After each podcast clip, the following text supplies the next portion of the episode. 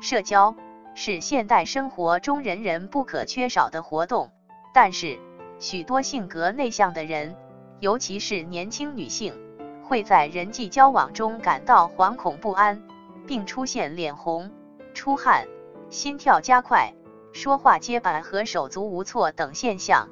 这一现象称之为社交恐怖症。社交恐怖症主要可以分成两类：一、一般社交恐怖症。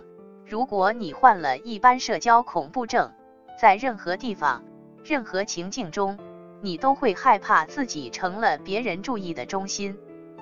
你会发现周围每个人都在看着你，观察你的每个小动作。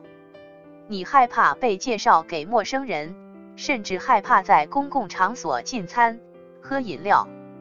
你会尽可能回避去商场和进餐馆。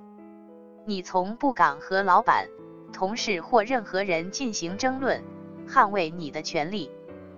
二、特殊社交恐怖症。如果你患了特殊社交恐怖症，你会对某些特殊的情境或场合特别恐惧。比如，你害怕当众发言、当众表演。尽管如此，你在别的社交场合。却并不感到恐怖。推销员、演员、教师、音乐演奏家等等，经常都会有特殊社交恐怖症。他们在与别人的一般交往中，并没有什么异常。可是当他们需要上台表演或者当众演讲时，他们会感到极度的恐惧，常常变得结结巴巴，甚至愣在当场。社交恐怖症患者总是担心会在别人面前出丑，在参加任何社会聚会之前，他们都会感到极度的焦虑。他们会想象自己如何在别人面前出丑。当他们真的和别人在一起的时候，他们会感到更加不自然，甚至说不出一句话。当聚会结束以后，他们会一遍一遍地在脑子里重温刚才的镜头，回顾自己是如何处理每一个细节的，自己应该怎么做才正确。这两类社交恐怖症都有类似的躯体症状：口干、出汗、心跳剧烈、想上厕所。周围的人可能会看到的症状有红脸、口吃结巴、轻微颤抖。有时候。患者发现自己呼吸急促，手脚冰凉。最糟糕的结果是，患者会进入惊恐状态。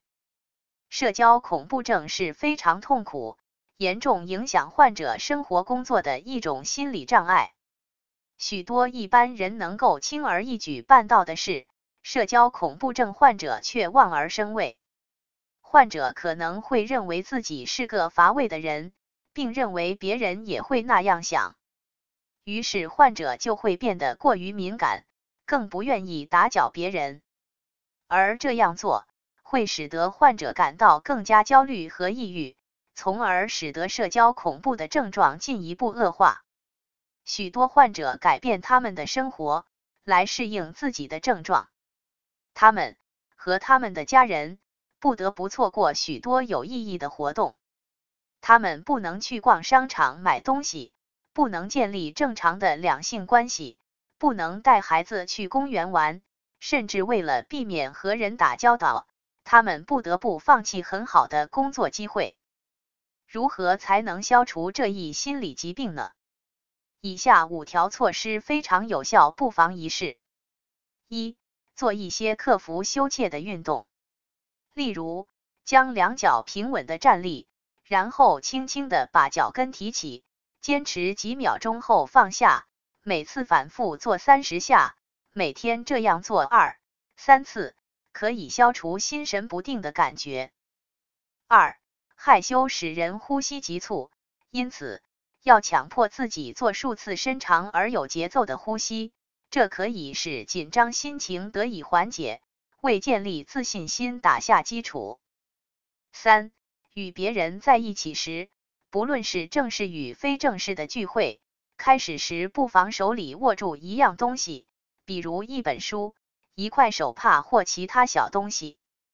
握着这些东西，对于害羞的人来说，会感到舒服，而且有一种安全感。